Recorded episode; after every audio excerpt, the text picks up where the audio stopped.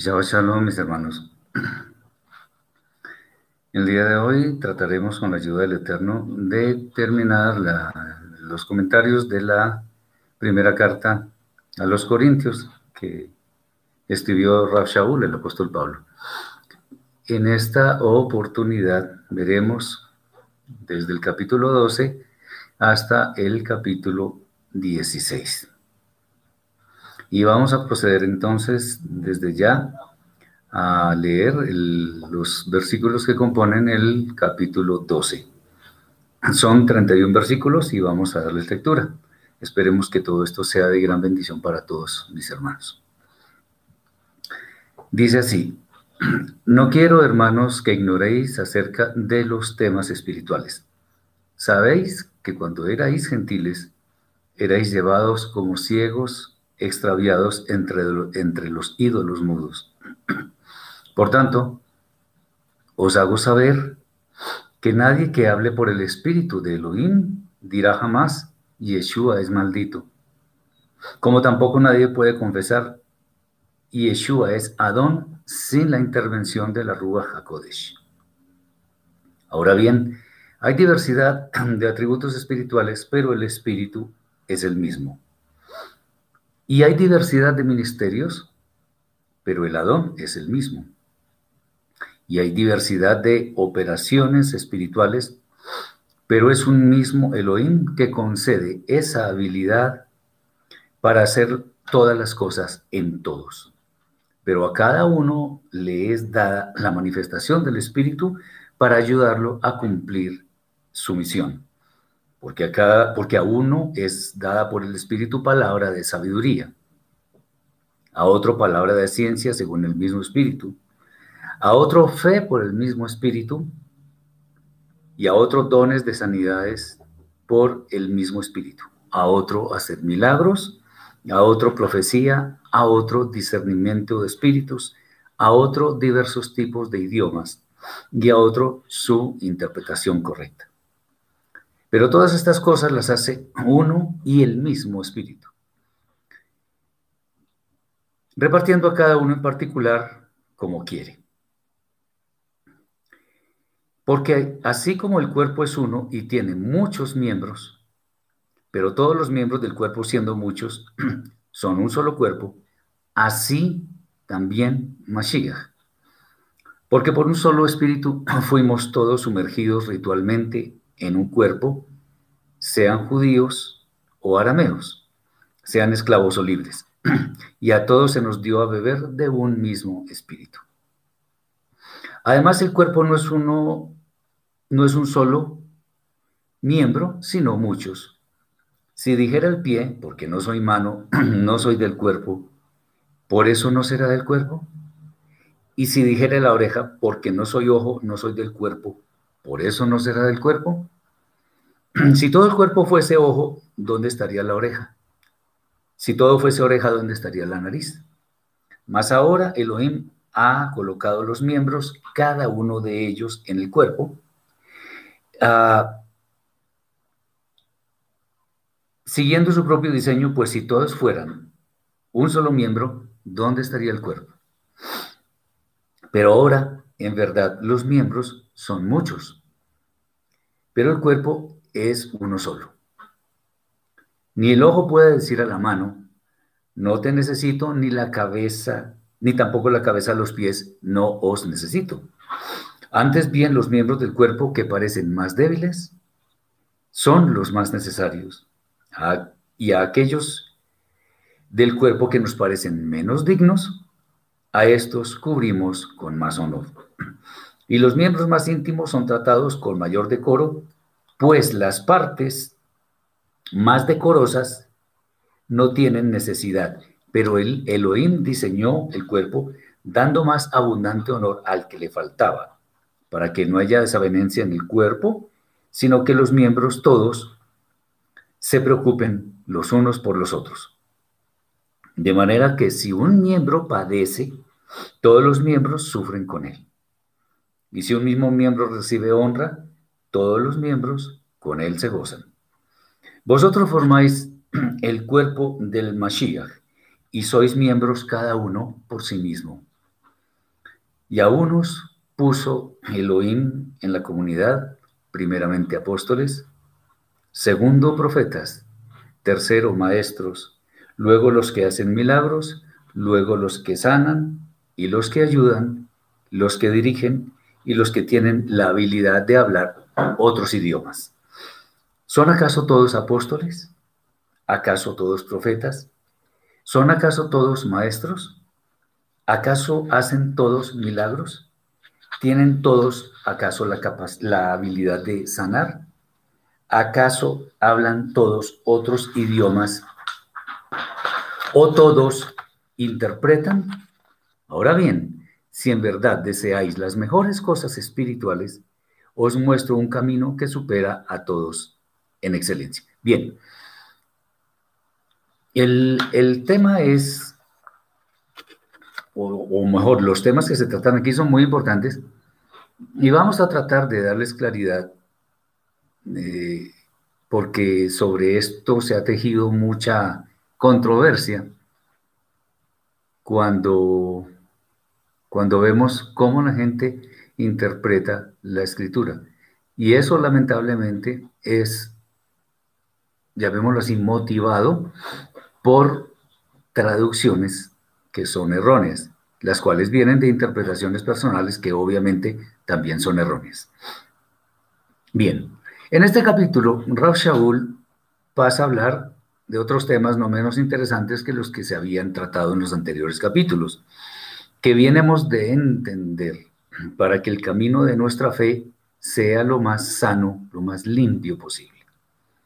Él enfatiza en el hecho de que antes de conocer este camino, los gentiles eran fácilmente llevados por otros caminos que conducían a centrar la vida en ídolos. Ahora se hace una aclaración que muestra claramente que es por medio de la Rúa Hakodesh que somos guiados. De manera que no podemos maldecir a Yeshua, sino reconocer su señorío sobre los creyentes en el Eterno. Existen muchas personas en algunos movimientos religiosos que tienen un poco desviado el entendimiento de lo que viene a continuación, en parte porque las emociones, ojo con esto, las emociones son las que los hacen transitar por caminos que trazan sus líderes. El tema de los dones espirituales no se ha tomado en su verdadera dimensión razón por la cual se ven permanentemente muchas manifestaciones que son ajenas a la escritura. Para comenzar, es bueno decir que quien conoce los dones del Eterno, perdón, que quien concede los dones es el Eterno. De manera que sobre este tema nadie pueda ufanarse, pues todo lo que hacemos y tenemos nos ha sido dado. Hay personas que que son un poco pretenciosas o arrogantes, como lo quieran llamar, por el hecho de que tienen algún don. Y recordemos que los dones son para edificación de las demás personas, no de la persona que tiene el don, salvo que esté, bueno, como lo vamos a ver, hablando en otro idioma que no conoce nadie. Entendamos que los dones son para el servicio de la comunidad y no podemos nosotros ufanarnos de tenerlos si el Eterno, si al Eterno le plació darnos alguno de ellos. Bien. Eh, literalmente podemos decir, según las palabras de Rab Shaul, y teniendo en cuenta la majestad del Eterno y su irresistible voluntad, que Él reparte los dones literalmente como se le antoja. Ah, y a pesar de eso, nosotros no tenemos ningún derecho de cuestionar lo que Él hace, porque lo que el Eterno hace siempre es perfecto, es en orden. Eh, siempre honra su palabra. Por lo tanto, que X o Y persona tengan un don, bendito el Eterno. Y no podemos empezar a tener ciertos sentimientos como de envidia, como, como decir, ¿por qué lo tiene él y, yo no? El Eterno sabrá por qué. Bien, dice Roger que, que, es lo mismo un don que una habilidad para desarrollar o aprender algo. Lo que pasa es que en el lenguaje diario de, todos los días, nosotros vemos que un don es un talento especial que tiene una persona. Entonces, por ejemplo, hay talentos para, para la música. Eso no lo tiene todo el mundo.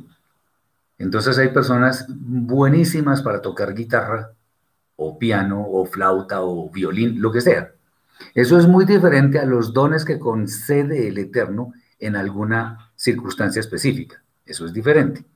Pero claro, obviamente, un don es una capacidad innata que tiene una persona para desarrollar algo si queremos una definición en el diccionario o algo así. Pero los dones espirituales son también obviamente capacidades, habilidades que el Eterno concede en algún momento.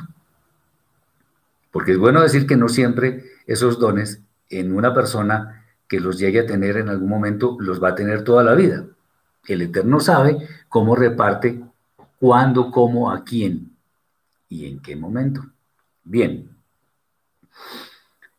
Antes de mencionar cada uno de los dones, es bueno decir que para que podamos afirmar lo que cada don dice ser, es absolutamente indispensable y sobre esto sí me gusta ser muy eh, reiterativo. Todas las cosas, ojo, todas las cosas que aparezcan en la Brida Hadasha, en el mal llamado Nuevo Testamento, deben tener necesariamente un testigo o varios en la Tanaj. Obviamente son dos o tres testigos mínimo para que se para que todo testimonio sea eh, válido. Entonces, si no está en la Tanaj, no podemos inventarnos algo nuevo ahora en la Brida Hadasha. Por eso es que, por ejemplo, muchas personas dicen que la gracia vino con Yeshua. Falso de toda falsedad, eso no es así. La gracia siempre ha existido. Lo que pasa es que Yeshua la mostró en otra dimensión, pero la gracia siempre ha existido. Veamos que, por ejemplo, en la, en la en la la última frase dice, pero no halló gracia en los ojos del Eterno.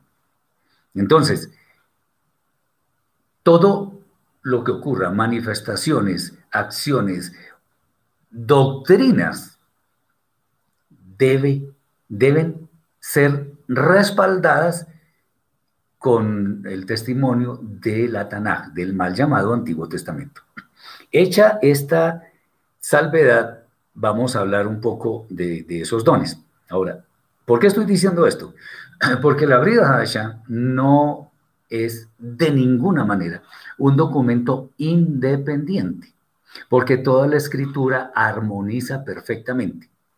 Si la Brida Hadasha no armonizara con la, con la Tanaj, simplemente sería un documento que no es confiable. Y cualquiera que lo diga tendría razón. Entonces tenemos que tener mucho cuidado con esto. El fundamento de la Brida Hadasha se encuentra en la Torah y los demás escritos, profetas y los que tuvimos. Eh, es bueno entender, tener muy claro que la Brida Hadasha, eh, cuyos libros estamos estudiando, de acuerdo con muchos estudiosos, el 70% aproximadamente de sus escritos son textos de la Tanaj. O sea, es muy difícil desvirtuar el hecho de que la Brida Hadasha lo que hace siempre es respaldar lo que está en la Tanaj. Muy bien. Ok, entonces los dones que reparte el Eterno, nadie más lo hace, es el Eterno quien lo reparte y lo hace con quien quiere, como quiere y cuando quiere. Nada más que decir con respecto a eso. Y si el Eterno le da a una persona X don, bendito el Eterno, el Eterno, no la persona, el Eterno. Más bien deberíamos decir, el Eterno le da los dones a las personas. Hay de las personas si no los utilizan en forma adecuada. Muy bien. Bueno, en primer lugar viene la palabra de sabiduría. Esto tiene que ver con una revelación sobrenatural sobre algún aspecto en el cual el Eterno da una comprensión muy profunda que lleva a las personas necesariamente a aferrarse más a la fe en el Creador. ¿Quiénes tenían este don? Bueno, los profetas Moshe, todos los profetas Isaías, Jeremías, bueno, todos ellos. Es importante, una palabra de sabiduría no es cualquier cosa, hay que escucharla. Y obviamente cuando estamos hablando de estos dones, todos están, por decirlo así, amarrados al testimonio mismo de la escritura. Entonces los dones no son para hacer cosas raras, mundanas, de ninguna manera. Son para darle el honor al Eterno por medio de la persona que los tiene y de quienes los reciben. Muy bien.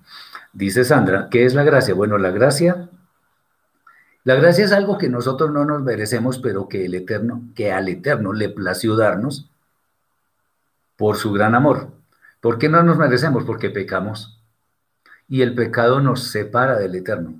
Entonces es como el favor inmerecido de parte del Eterno que nos, que nos mira con, con ese amor. Y parte de esa gracia es, por ejemplo, la venida de Yeshua para expiar los pecados intencionales del mundo. Eso es la gracia. Hallar gracia es hallar favor, es hallar eh, ese deseo de ayudar, de proteger, de todo eso. Muchas de esas cosas tienen que ver con la gracia del Eterno. Bien. El segundo don que aparece en la lista que nos da Rab Shaul es la palabra de ciencia tiene mucho que ver con la palabra sabiduría, no es igual, pero algunos llaman a la palabra de ciencia el don de conocimiento. Se trata de un don que permite conocer algún evento o algún tipo de evento sin tener una información previa. O sea, se conoce algo en forma sobrenatural. Obviamente los profetas tenían ese don. Volvemos y Yahoo, o sea, Isaías, Yahoo, Jeremías. Cuando uno ve, por ejemplo, lo que está escrito en la Tanakh, especialmente en los profetas, cuando eh, ellos dicen, así dice el Eterno, tal y tal y tal cosa, pues esas son palabras, bien sea de sabiduría o de ciencia, dependiendo del tipo de palabra que se esté dando. Entonces, eh, todos los profetas tenían esos dones. ¿Qué significa? Lo que estoy diciendo, que lo que está hablando Rab Shaul no es traído de los cabellos o se lo inventó o en un éxtasis eh, él, él, llegó a la conclusión de que existían esos dones. No, no, no, no, no. Eso, eso ya existía. Muy bien. Aquí viene otro que se llama el don de fe. Este don es, se relaciona con una confianza que se convierte en una certeza absoluta.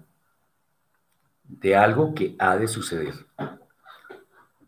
Esto, digamos que más que una fe normal, esta fe eh, lleva a una confianza total. Mejor dicho, la persona cuando tiene don de fe habla sobre ese evento y es porque necesariamente va a suceder, lo que sea. Y ese, ese, ese don no se tiene normalmente, porque uno, digamos, tiene fe en el Eterno, por supuesto, y uno dice, lo que Él dice se cumple. A veces dudamos y muchos decimos, ¿será que sí? ¿Será que esto sí va a ocurrir? ¿Será que...? En cambio, este don de fe es un sí rotundo, no hay dudas, no, es absolutamente eh, claro que no es ese don, o, sea, no es la fe normal que profesamos, sino algo que traspasa las barreras de lo normal. De hecho, una persona que tuvo ese don de fe, no el único, fue el mismo Moshe. Él no dudó, nunca, nunca dudó del Eterno. Recordemos que Abraham, por ejemplo, con Sara, su esposa, ellos tenían una fe, y recordemos que en, Reshit 15, 6, como lo veremos en la próxima parasha, Lecha, dice, y creyó al Eterno y le fue contado por justicia. O sea, fue una fe muy grande. Sin embargo, cuando el ángel les anunció a ellos que iban a tener un hijo, pues Sara fue la primera en reírse y Abraham estaba como incrédulo, pues no tenían este don de fe dudaron, y no porque fueran personas malas, porque no tuvieran, porque no creyeran en el Eterno, no, tuvieron dudas, como humanamente cualquiera las puede tener. Dones de sanidades. Como su nombre lo indica, este don opera sanidad física en una o varias personas. Es plural porque las sanidades se pueden presentar en diferentes maneras por supuesto, sobrenaturales. Los dones que da el Eterno, de los cuales se habla en esta carta, digamos, no, digamos, no importa el desarrollo de las leyes naturales para que se den estos dones, porque esto no los altera, pero por eso son cosas sobrenaturales, no es lo natural. Eh, Alfredo, Oh, me alegra verlo por acá, Alfredo. Los dones fueron dados por el Creador, no por Yeshua. Él solo los nombró. Exactamente. Todo es dado por el Eterno. Todo. De hecho, Yeshua lo que ha hecho es mostrar la gracia del Eterno eh, para que nosotros podamos acceder a la vida eterna. Muy buen apunte. Eh, Melissa, ¿el don de sanidad es a través de la oración por esa persona o tocándole esta sana? Ah, no sé simplemente la persona que tiene el don actúa de alguna forma que el Eterno le indica para que la persona sea sana. No, no, necesariamente hay que tocarla y no necesariamente hay que orar. No. Por ejemplo, Eliyahu cuando revivió al hijo de la viuda, él no oró nada de eso, sino, pues él, él, él, se acostó encima del, muchacho para, para darle calor, para, para revivirlo, y eso fue lo que hizo. Y Yeshua cuando revivió a Lázaro, digo revivió porque no lo resucitó, y lo vamos a ver en esta misma, en esta misma exposición, revivió porque y no lo tocó, Yeshua no lo tocó, ni siquiera oró. ¿Estamos claros? Entonces hay que tener en cuenta esto. Ah, por lo que se hace en algunas iglesias. Olvídate de las iglesias cristianas y de esas, de esas, de esas cosas.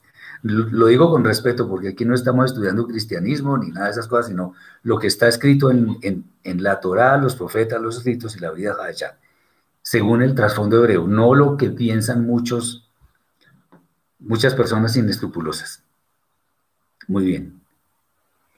Eh, ¿El don de sanidad va muy ligado al don de fe? No necesariamente. No necesariamente. La persona cuando, o bueno, digamos, no es lo mismo, pero la persona que, está, que va a sanar sabe que la persona va a ser sana. Entonces, en cierta forma, digamos que sí, pero no son lo mismo.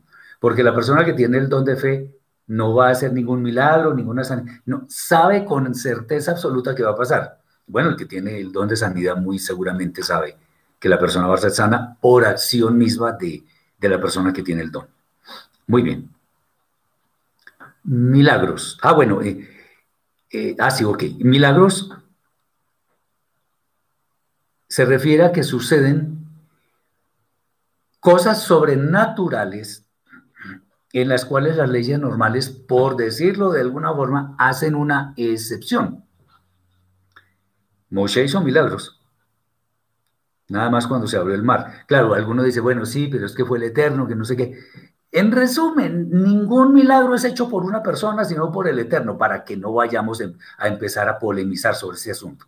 Los milagros son hechos por el Eterno, así como los medicamentos que recetan los médicos no curan, el que cura es el Eterno. Pero obviamente nos dio inteligencia para entender que existen algunos compuestos que reaccionan en forma positiva para que una enfermedad se detenga, se sane o al menos no se siga propagando. Pero el Eterno es el que sana. El Eterno da los dones. ¿Por qué? Porque el Eterno usa sus instrumentos. Recordemos eso. El Eterno usa sus instrumentos, pero finalmente es Él quien opera el milagro. Porque de Él viene todo, Él nos lo dio todo, de Él es todo. Bien. Entonces, por ejemplo, Moshe hizo milagros, el, tema del, del, mar, pero por ejemplo, Elisha, Eliseo hizo flotar un hacha. Bueno, eso es un milagro. Un hacha no flota, tiene metal y todo eso, pues eso se va al fondo, pero flotó, eso es un milagro.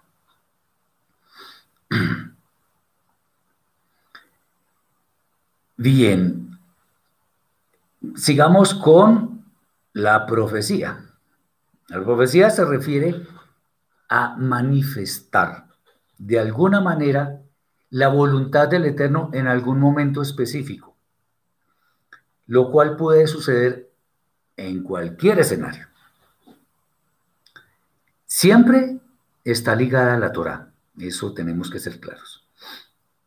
Y es obvio que todos los profetas tuvieron ese don, el don de profecía, pues profetas obviamente tuvieron eso. Eh, sobre eso no hay mucho que decir, es muy claro. Bueno, creo que es muy claro. Aquí viene enseguida el discernimiento de espíritus. Este don tiene que ver con llegar a conocer en forma diáfana, en forma muy clara, qué espíritus le llevan a una persona a actuar en la forma que lo hacen. Lo que significa que identifica tanto lo bueno como lo malo. Los profetas lo tuvieron, así como Yeshua y muchos otros. Cuando estamos hablando de espíritus, no estamos hablando de entidades espirituales que afectan a las personas. No.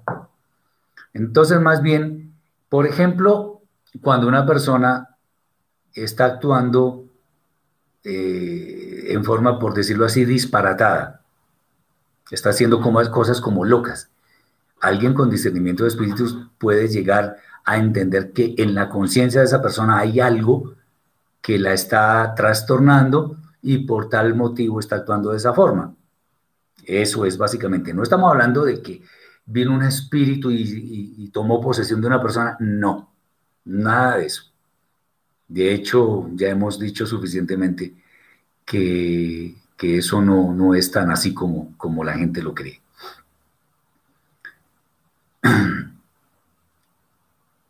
Eh, dice Manuel, el que tiene los siete espíritus de Elohim, mire Isaías 11, 1 y 2, ahí están los siete espíritus de Elohim. Y tiene que ver con esto también. Ahí están, simplemente. Eh, tengamos eso en cuenta. Es que hay que saber el contexto cuando decimos siete espíritus o el espíritu del eterno o el espíritu. Hay que saber el contexto, hermano. No es que signifique lo mismo en todos los escenarios. Hay que saber el contexto.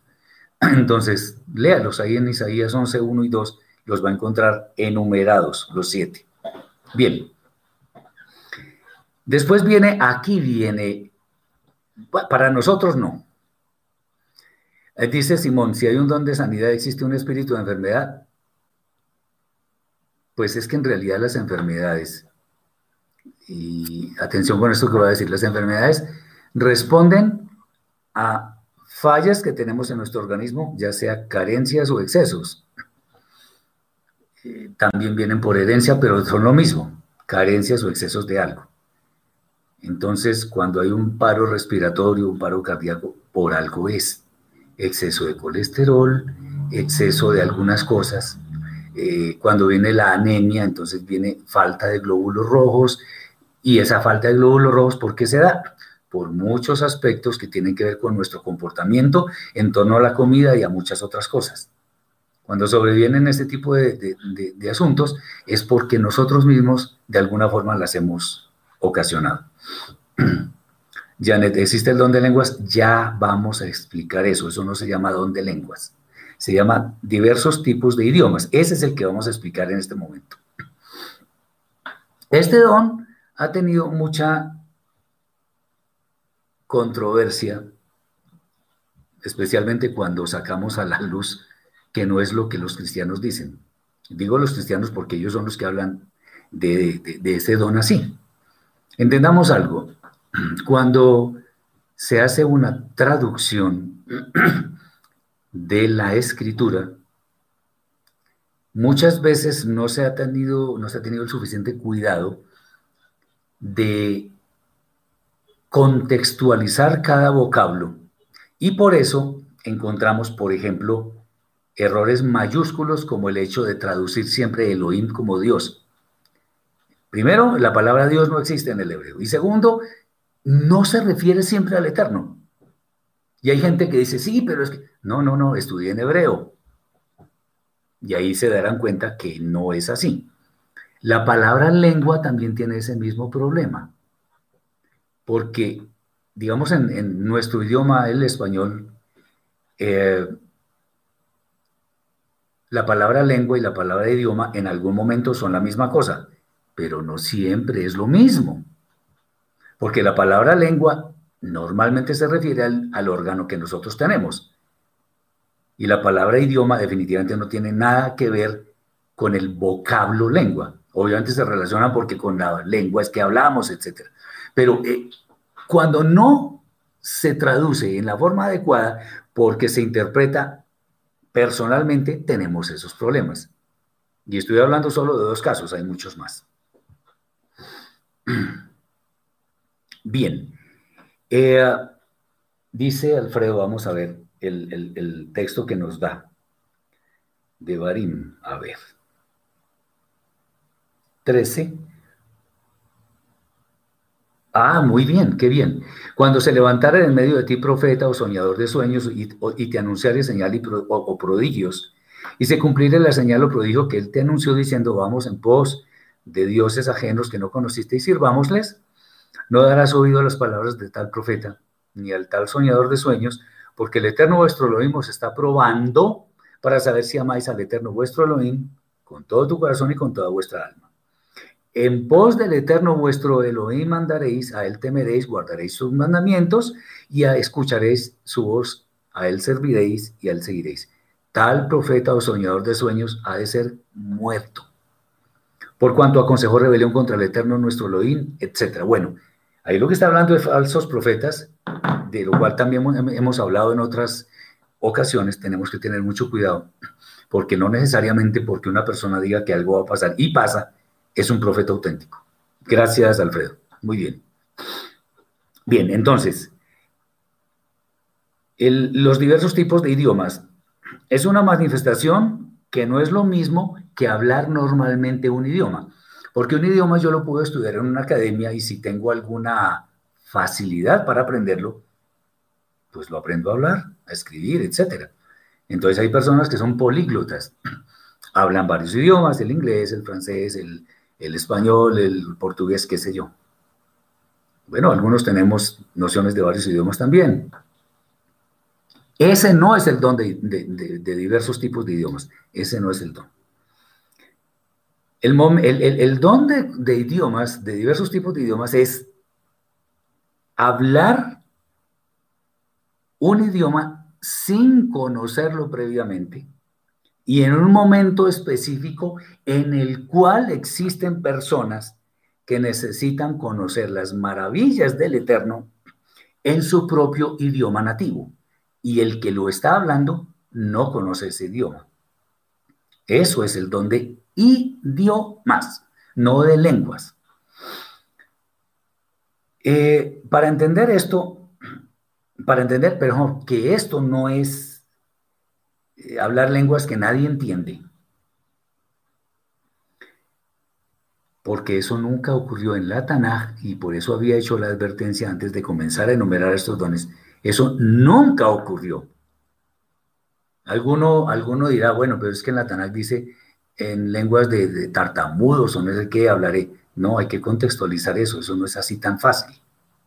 Bien, es necesario remitirnos, sí, por eso estoy diciendo en dones de profecía, de palabra de ciencia, de sanidades, milagros, por eso estoy mencionando personas que tuvieron ese don. ¿Quién tuvo el don de lenguas como la gente lo concibe normalmente en la Tanaj? Nadie. Nadie. Pero hay un suceso que es análogo al, tema de las lenguas. Hay un momento específico en el cual sucedió que se hablaron diferentes idiomas. ¿Cuándo fue? Cuando el Eterno dispersó a los hombres, y eso ocurrió en esta parasha, eh, por el tema de la torre de Babel. No fue un don, digámoslo así, pero fue algo que propició el Eterno mismo. El resultado es el mismo en la práctica y es que hablaron diferentes idiomas humanos. Entonces sí ocurrió en la Tanaj, pero idiomas, no lenguas que nadie entiende. Ok. Espero que entendamos esto claramente para la persona que estaba preguntando que si existe el don de lenguas. el don de lenguas, como lo dicen las iglesias cristianas, eso no existe. Eso no existe. Finalmente viene la interpretación de idiomas. Esto se refiere a lo que a interpretar lo que una persona dice en un idioma extraño pero en el idioma nativo de los oyentes. Y la persona tiene como traducir. Eso es la, interpretación. Y eso también ocurre en un momento determinado, no porque la persona lo conozca necesariamente. Bien. Otra vez, es bueno comentar, resaltar que los dones son dados por el Eterno. El versículo 7 de este capítulo dice que el Eterno reparte, el Espíritu reparte a cada una, a cada uno dice ahí para provecho, o sea, para ayudarlo a cumplir su misión. Muy bien.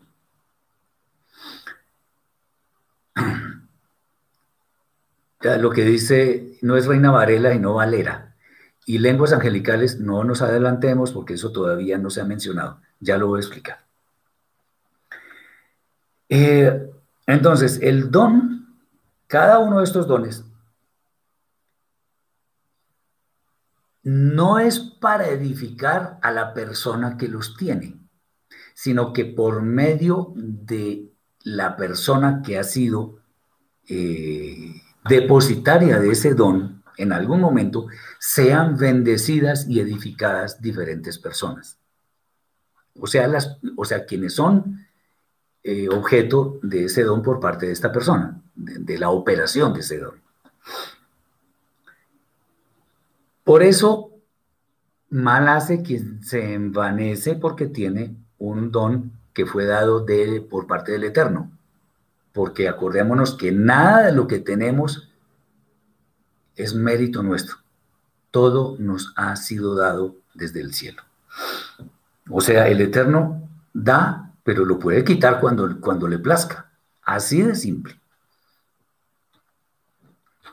Después de la enumeración de los dones, Shaul pone como ejemplo el cuerpo humano para resaltar que la Keila, la congregación del Mashiach, es un cuerpo con muchos miembros, todos importantes porque actúan para la edificación de todos los miembros de la Keila. Además, los miembros son diferentes. Como él ya decía, no todos son, en nuestro cuerpo no todo el cuerpo es ojo, o es oreja, o es nariz, o es pie, o es mano. No, cada uno tiene su función. Obviamente, en un cuerpo, dicho de esta forma, los miembros actúan unos para edificar a otros, o sea, para ayudarlos, para levantarlos, para complementarlos también. ¿Eso qué significa? Pues, pues, o sea, todos van a ser una unidad que es el cuerpo. Todos los oficios, todos los roles, todos los dones, todos los miembros de un cuerpo son importantes, todos. Y obviamente en el cuerpo humano todos los miembros son importantes, como lo hemos dicho en alguna oportunidad. Uno dice, bueno, uno podría caminar sin un dedo pequeño del pie, el más pequeño.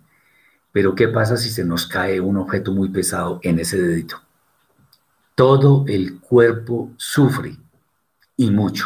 ¿Por qué? Porque ese miembro es importante. Y como había comentado en alguna oportunidad, trate alguno de abotonarse, no una cremallera, sino abotonarse sin los dedos pulgares. Traten, a ver si es muy fácil.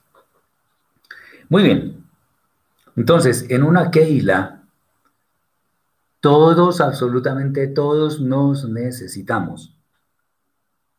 Todos, absolutamente todos. Así como cada miembro del cuerpo es necesario para el funcionamiento normal del cuerpo. Un ejemplo de un don, ¿cómo se puede identificar que sea parte del Eterno? Ya los mencioné, esos son dones. Hacer milagros, por ejemplo. Pero no es una cosa espectacular que sale en televisión, sino o una sanidad. Por ejemplo, yo he sido testigo de sanidades. ¿Cómo? No existe una razón, pero existen los dones. Entonces, una persona que, que llega a donde otra persona y ve que está enferma y simplemente le unta un poco de aceite o la toca o simplemente le dice, ya eres sana, y la persona queda sana, eso es un ejemplo de un don. Ok. De aquí podemos ver que aunque algunos tienen más visibilidad que otros, el problema de uno, refiriéndonos a los miembros del cuerpo, el problema de uno es el problema de todos.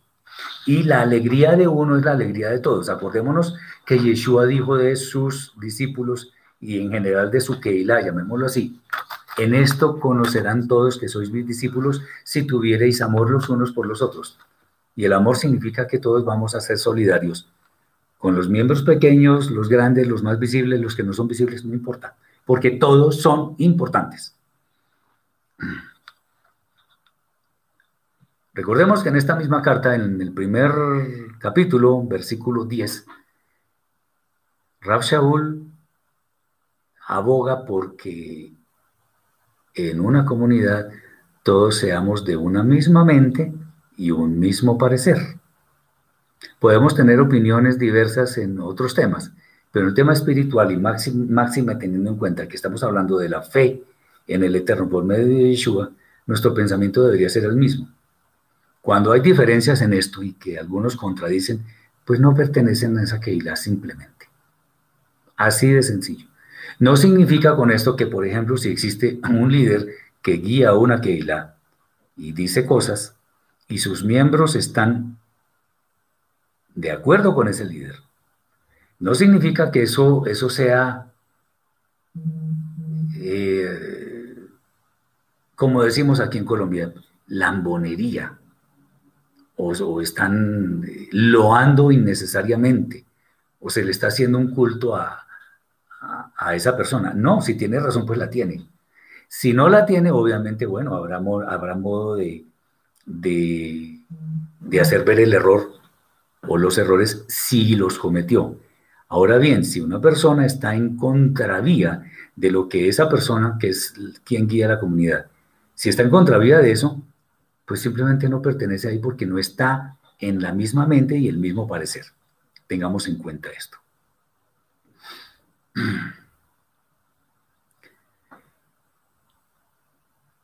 Eh, Mari dice, ¿alguien que tiene fe independientemente de sus creencias puede tener el don de sanidad? Claro que sí, claro que sí. Porque el Eterno reparte como Él quiere. Y como nosotros no necesariamente sabemos cuáles son los designios del Eterno, Él puede hacerlo. Él es soberano y lo puede hacer, claro que sí. Aquí Luciano nos da un testimonio y me pasó y me parece bueno porque hay que demostrar que efectivamente sí existen los dones y la gloria toda es para el Eterno. ¿Qué le pasó con su hija de cuatro añitos? Le pregunté si creía que Diosito, bueno, podía curarla y me dijo que sí, y en segundos se sanó. Bueno, bendito el Eterno, así es. Ok.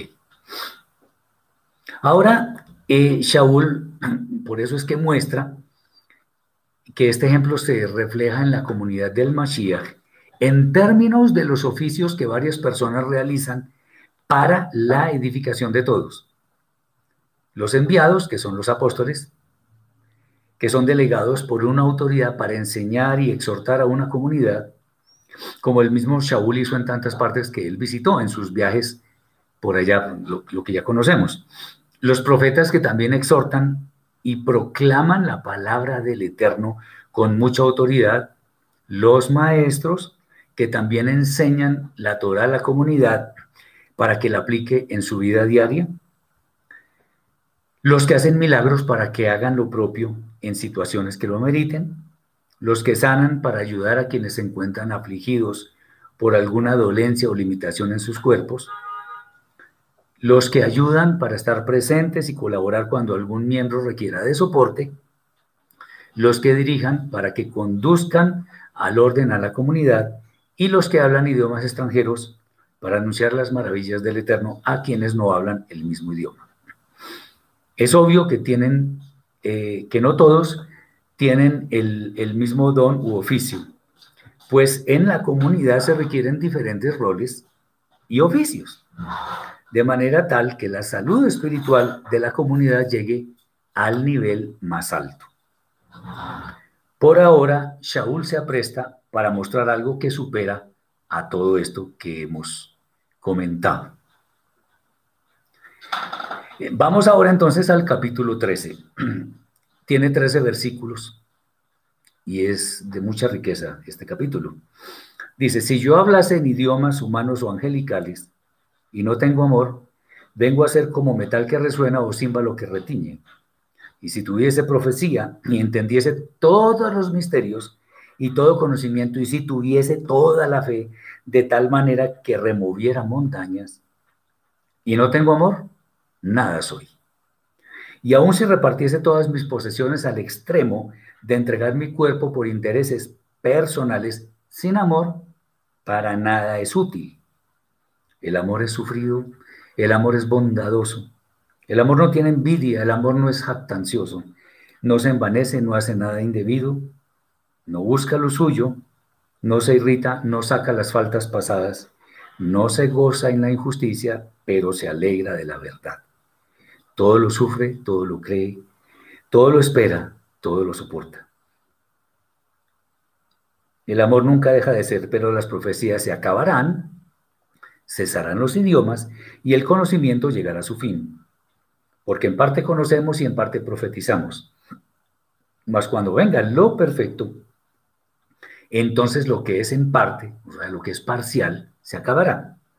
Cuando yo era niño, hablaba como niño, pensaba como niño y razonaba como niño. Mas cuando fui hombre, dejé lo que era de niño.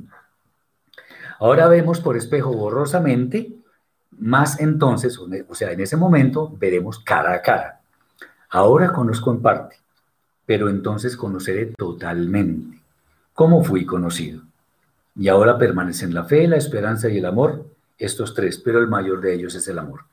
Le respondo, bueno, Melissa había dicho que si todos en una comunidad deberían tener un don. No, no, no necesariamente. Simple, nada, no todo el mundo debe tener un don.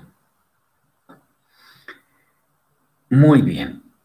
Para los discípulos originales, sin duda las palabras de Rab Shaul fueron bien interpretadas, no se prestaba a confusiones.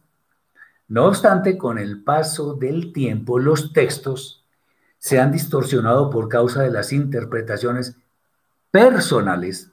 Acordémonos que el Shaliach Kefa, o sea, el apóstol Pedro, dice que ninguna profecía de la escritura es de interpretación privada. Pero muchos hacen caso omiso de eso y tienen su propia interpretación. Eh, y las interpretaciones personales son de los autores de esas versiones que conocemos, las más populares, Entre esas la Reina Valera, Dios habla hoy, la Biblia al día, bueno, en fin, todas esas.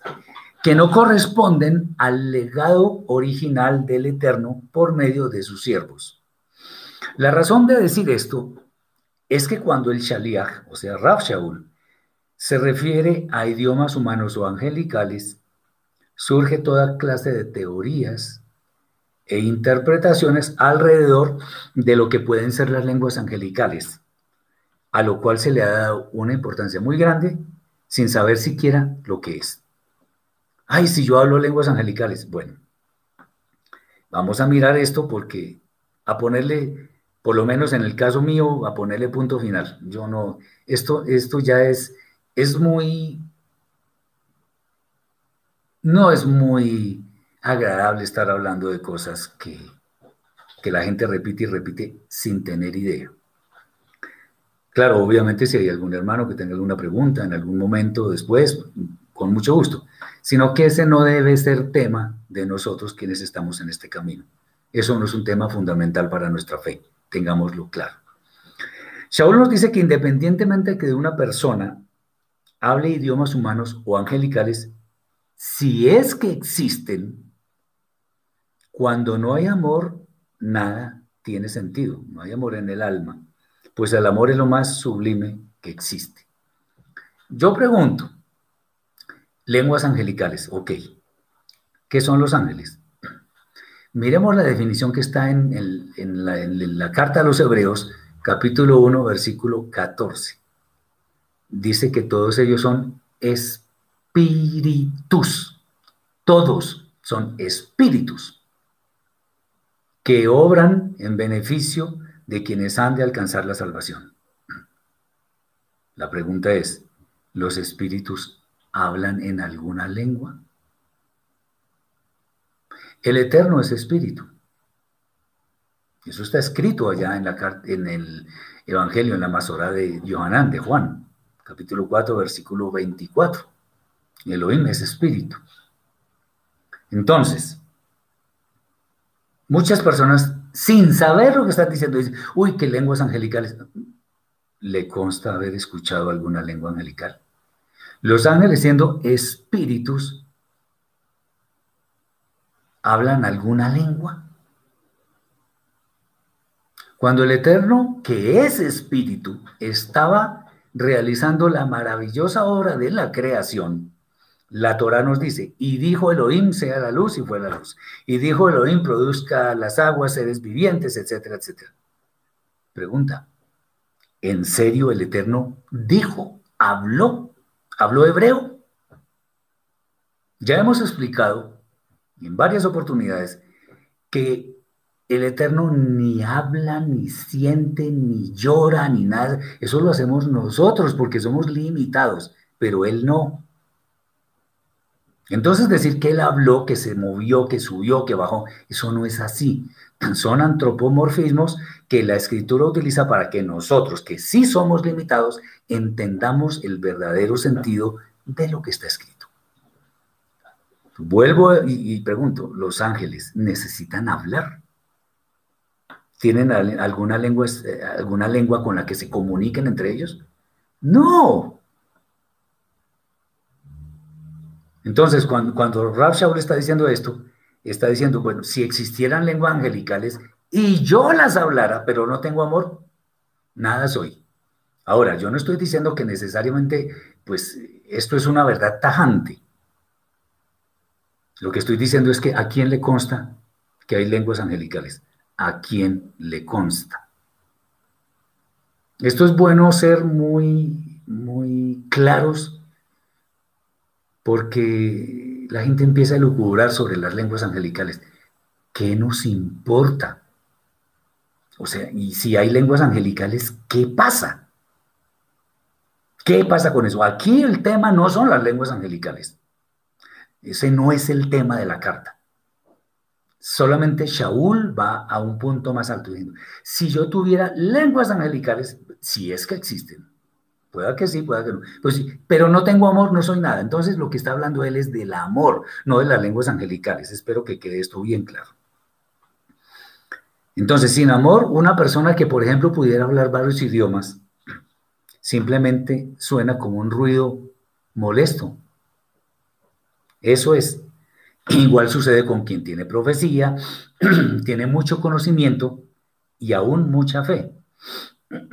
si no tiene amor, nada tiene sentido. Ese es el sentido de este, de este capítulo que estamos viendo. Si una persona, también lo dice Shaul, en forma aparentemente altruista, se desprende de todas sus posesiones por causa de sus propios intereses, pero lo hace sin amor, en realidad no está haciendo nada en la presencia del Eterno. Todo esto nos indica que el amor, muy posiblemente, llamémoslo así, la motivación que tuvo el Eterno para crear todo lo existente, es lo más elevado y lo que verdaderamente sostiene al mundo. Acordémonos, alguna vez había comentado, inclusive tengo un, un video pequeño sobre eso. Lo importante, no se interpreten mal mis palabras, lo importante no es tener dones, eso no es importante, lo importante es producir frutos, eso sí, los dones vienen del Eterno, no nos los merecemos. En cambio, cuando yo produzco frutos es de mí mismo. El Eterno no me está obligando a producir frutos.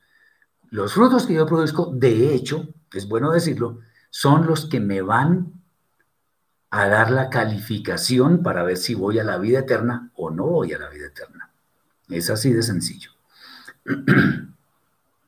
Con muchísima frecuencia se escuchan, por ejemplo, eh, melodías, canciones que supuestamente hablan del amor en términos de que una persona, de lo que una persona estima o le gusta a otra persona. Muchas veces se asocia con sentimientos de atracción física o simplemente una química pasajera. Ahora es muy común escuchar, especialmente a los jóvenes, decir que aman a no sé quién, así sé cuándo. Aman. En serio. La verdad es que el amor, o lo que se cree que es su significado, hoy en día está tan devaluado que lo que hoy se entiende por amor no es ni la sombra de lo que verdaderamente significa. Nada que ver eh, con el verdadero amor.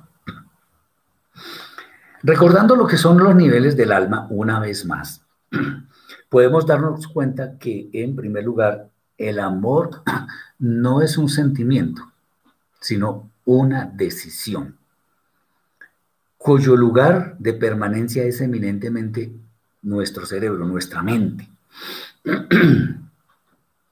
Pues es desde allí donde hemos de decidir cómo hemos de mostrar el amor, lo cual no puede ser cambiado, a no ser de que la persona misma decida cambiarlo. Cuando las personas, cuando hay, yo he escuchado eso miles de veces, decir personas, es que se me está acabando el amor. En serio. No, está decidiendo amar de pronto a otra persona que llegó por ahí. Se le está acabando el amor. No, no le está acabando. Él lo está haciendo morir porque él lo, lo está decidiendo. Eh, la única motivación que nosotros tenemos es el Eterno, quien nos ha dado todo porque nos creó con su imagen y su semejanza. Y Él es amor.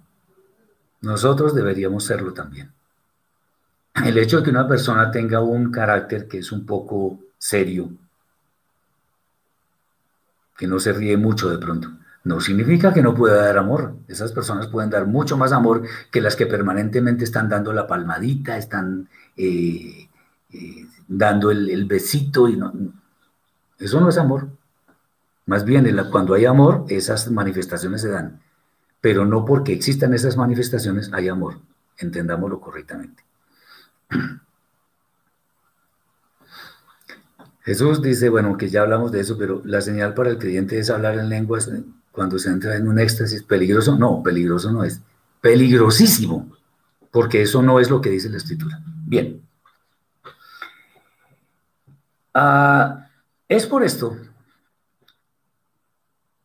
O sea, cuando el amor es una decisión, como debería ser siempre, que ese verdadero amor, y ahí es cuando, cuando viene lo siguiente, que es sufrido. ¿Por qué? Porque puede eh, eh, vivir, puede pasar por situaciones difíciles causadas por la persona a la que ama. Eh, Roger dice, ¿el amor se cultiva diariamente? Por supuesto, claro que sí. Sí, claro. Yo decido diariamente mostrar ese amor que tengo, claro, es absolutamente cierto. Entonces, es, eh, por ejemplo, si la otra persona no le brinda el amor suficiente, eh, sino que lo siente, siente amor. Es bondadoso, ¿por qué? Porque siempre se preocupa por causar el bien a la persona amada. Obviamente hay limitaciones a veces, obviamente hay, ¿cómo decirlo? Se nos va la mano en muchas cosas que decimos o hacemos, pero finalmente amamos a esa persona.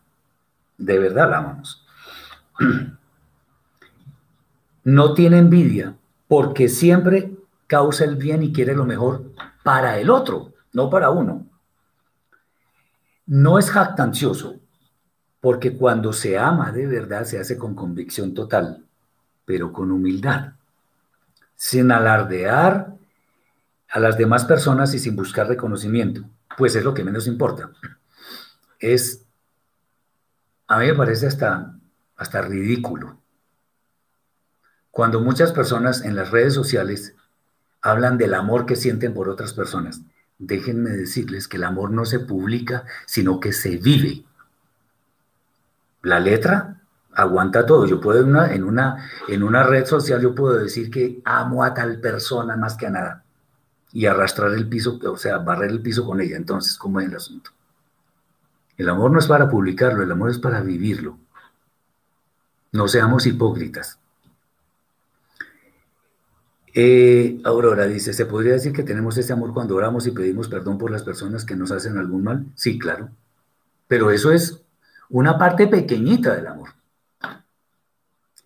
Eh, es una forma de mostrar amor porque independientemente de lo que nos hagan, seguimos ahí. Miren, muchas veces uno, uno dice que los animales no le enseñan, los animales enseñan mucho. Miren un perro, un perrito fiel. Es casi, es casi pleonasmo decir perrito fiel, los perros son muy fieles y son muy lindos además. A un perrito muchas veces lo tratan mal, pero él sigue ahí sigue ahí pegado a su amo, porque lo, claro, amor como el que nosotros debemos decir, no, pero es muy fiel. Ellos nos enseñan. Muy bien.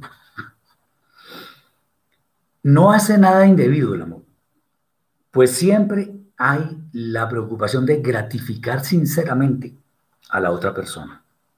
No se envanece, pues considera a la persona amada en lugar de mayor privilegio que el propio no busca lo suyo, pues prefiere buscar lo que le convenga al otro en primer lugar. Y por otro lado busca servir en lugar de ser servido. Muy bien, sí, que hoy en día lamentablemente se dice que se ama a todo el mundo y eso es mentira. es mentira. Eso lo podemos asegurar sin preguntar. Es mentira. Eh, eh, Roger dice, teniendo en cuenta todo lo que está diciendo las personas, deberíamos primero preocuparnos, amar al Eterno primero y después a nosotros mismos para que después sepamos qué es el verdadero amor. Por supuesto. Si no amamos al Eterno, olvidémonos. Porque el primer mandamiento es amar al Eterno y el segundo, como dice Yeshua, es similar al primero, ama a tu prójimo como a ti mismo. Difícilmente uno puede encontrar una persona que no se ame a sí misma. Por eso es la famosa regla gigantesca. Lo que el rabino Hillel le explicó a un hombre que quería convertirse al judaísmo. Bueno, es, una historia, pero lo importante es la enseñanza. Quiso que le explicara la Torah mientras él estaba parado en una pierna. Y el rabino, sin inmutarse, le dijo, lo que, lo que no sea agradable para ti, no se lo hagas a su prójimo, a tu prójimo. El resto es comentario, ve y aprende. Eso es. Eso es, no es más. Primero el otro. Acordémonos, alguna vez expliqué el hecho de que hay personas que dicen, lo mío es mío y lo tuyo es mío. Perdónenme lo que voy a decir, pero esos son unos miserables. Son de lo peor. Están también los que dicen, lo mío es mío y lo tuyo es tuyo. Esos son egoístas, son personas que no comparten, pero en cierta, en cierta forma respetan, pero tampoco. Y están los que dicen, lo tuyo es tuyo y lo mío también es tuyo. Eso sí, por ahí es la cosa, eso es de sabios, eso es de personas que aman. Obviamente tenemos muchas fallas en eso, por eso aprendemos diariamente con la escritura, bendito el Eterno por eso.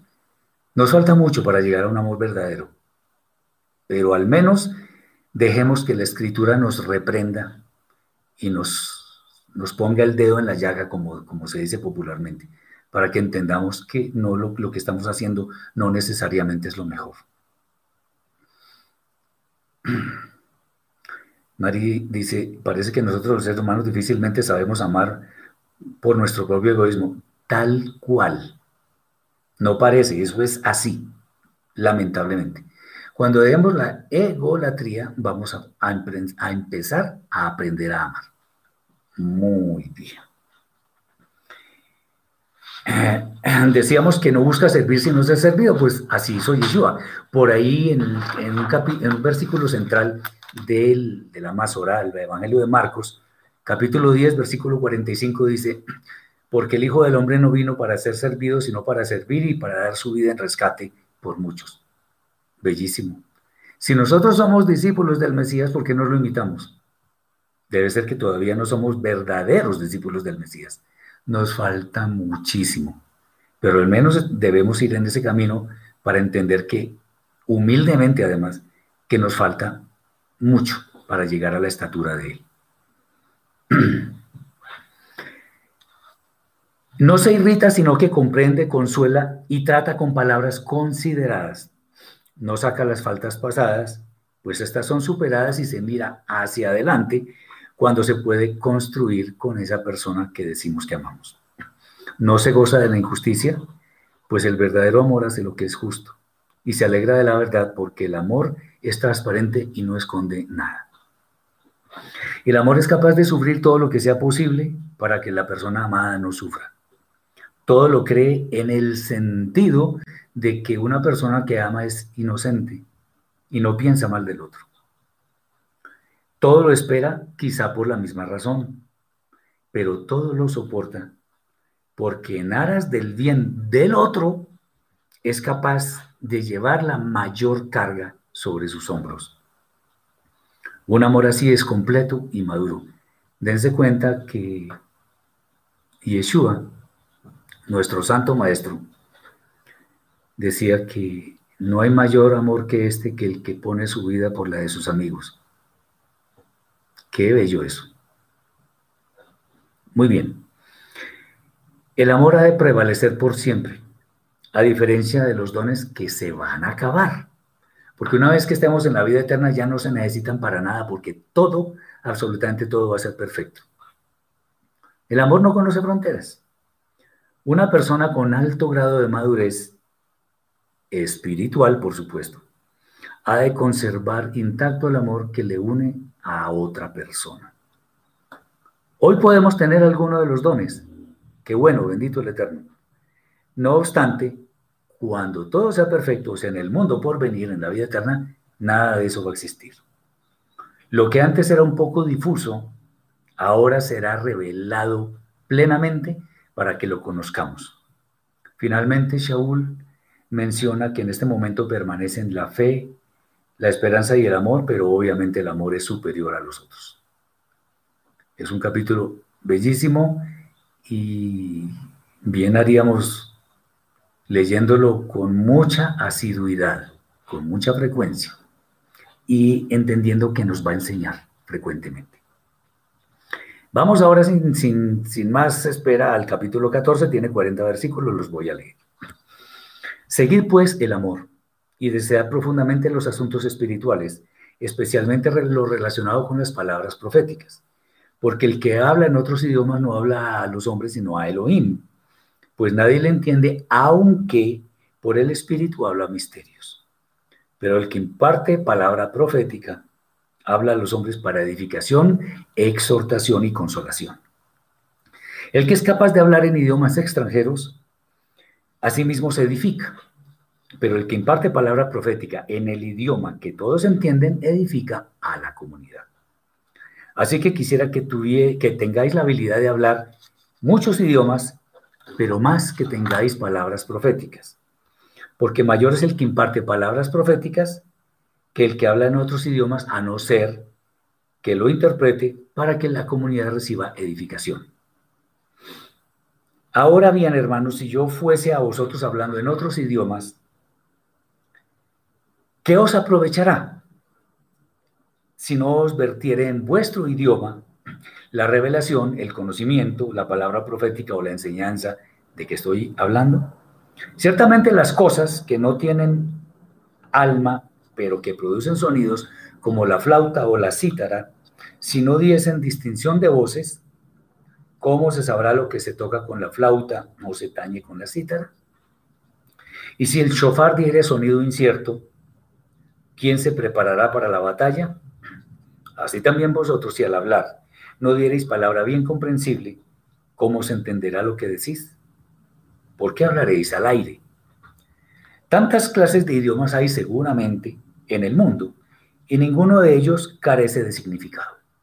Pero si yo ignoro el valor de los sonidos hablados, sería como extranjero para el que habla. Y el que habla sería como extranjero para mí. Así también vosotros, pues que anheláis las cosas espirituales, procurad abundar en ellas para edificación de la comunidad.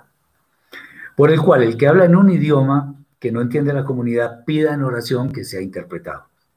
Porque si yo oro en idioma desconocido, mi espíritu ora, pero, pero mi entendimiento queda sin fruto. ¿Qué pues? Oraré con el espíritu, pero oraré también con el entendimiento. Cantaré con el espíritu, pero cantaré también con el entendimiento. Porque si bendices solo con el espíritu, el que ocupa lugar de simple, de simple oyente, ¿cómo dirá el amén de tu acción de gracias? Para un momentico acá para explicar algo. Hay muchas personas que les gusta que orar en hebreo. Y pues muchas personas no le entienden. ¿Y qué con eso? ¿Voy a ser más escuchado porque ore en hebreo? De ninguna manera. Sigamos. Pues no sabe, eh, ¿cómo dirá la mente de acción de gracias? Pues no sabe lo que has dicho. Porque tú a la verdad da bien das gracias, pero el otro no es edificado. Doy gracias a Elohim que hablo en otros idiomas más que todos vosotros, pero en la comunidad prefiero hablar cinco palabras entendidas, entendibles, para enseñar también a los otros que diez mil palabras en un idioma desconocido para la comunidad. Hermanos, no seáis niños en el modo de pensar, sino sed niños en la malicia, pero maduros en el modo de pensar. En la ley está escrito, en otros idiomas y con labios de tartamudos hablaré a este pueblo, pero no querrán oír, dice el Eterno. Así que dar el mensaje en un idioma extranjero son por señal, pero no a los creyentes, sino a los incrédulos. Pero traer palabra profética es señal no a los incrédulos, sino a los creyentes. Si pues toda la comunidad se reúne en un solo lugar y todos traen mensajes en otros idiomas y entran indoctos o incrédulos, no dirán que estáis locos. Pero si todos imparten palabra profética y entra algún incrédulo o indocto, por todos es convencido, por todos es juzgado. Lo oculto de su corazón se hace manifiesto. Y así postrándose sobre el rostro, adorará a Elohim declarando que verdaderamente Elohim está entre vosotros. ¿Qué hay pues, hermanos? Cuando os reunís, cada uno de vosotros tiene salmo, tiene enseñanza, tiene revelación o tiene un idioma que interpretar. Hágase todo para edificación. Si alguno habla en un idioma extranjero, sea esto por dos o a lo más tres, o por turno y uno interprete. Y si no hay intérprete, no le permitáis hablar en la comunidad, sino para sí mismo y para Elohim. Asimismo, los profetas hablen dos o tres y los demás verifiquen la profecía. Y si algo le fuere revelado a otro que estuviera sentado, calle el primero, porque todos podéis profetizar, pero uno por uno para que todos aprendan y todos sean exhortados, porque la inspiración profética está bajo el control de los profetas. Pues el Elohim no es el Elohim que causa desorden, sino de shalom, de paz. Como es evidente en todas las comunidades de los escogidos, las mujeres callen en las congregaciones, porque no les es permitido hablar, sino que estén sujetas, como también la ley oral lo dice. Y si quieren aprender algo, pregunten en casa a sus maridos, porque es indecoroso que una mujer enseñe a los hombres en una congregación. ¿Acaso ha salido de vosotros la palabra de Elohim? ¿Solo a vosotros ha llegado? Si alguno se cree profeta o espiritual, acepte entonces que esto se escribió, que esto que escribo es ordenanza del ladrón.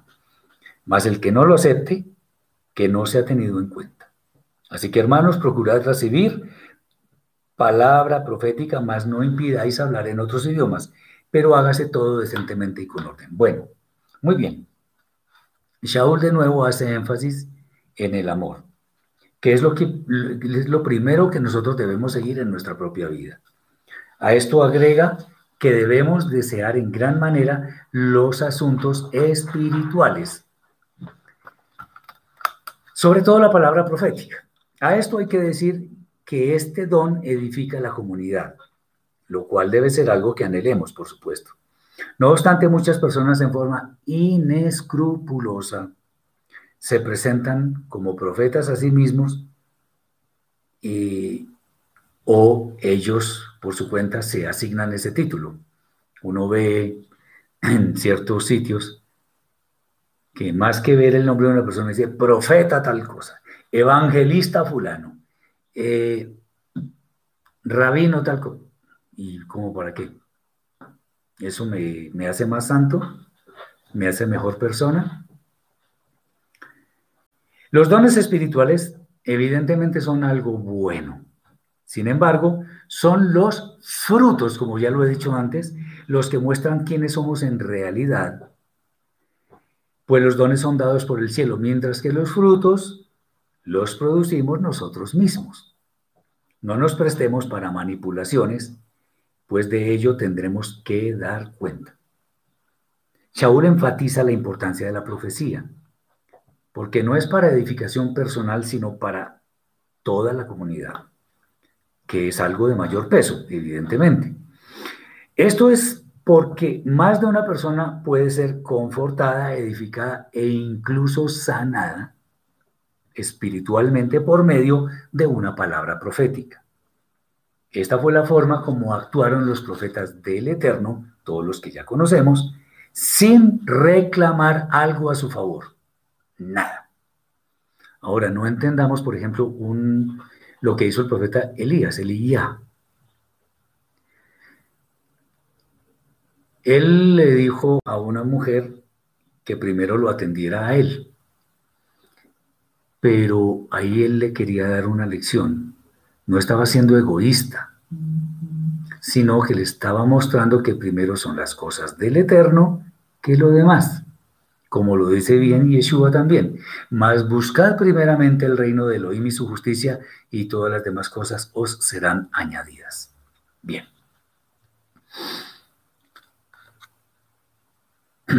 Cuando se habla en un idioma extranjero en una comunidad, es bueno pedir la interpretación de manera que pueda haber edificación para toda la comunidad.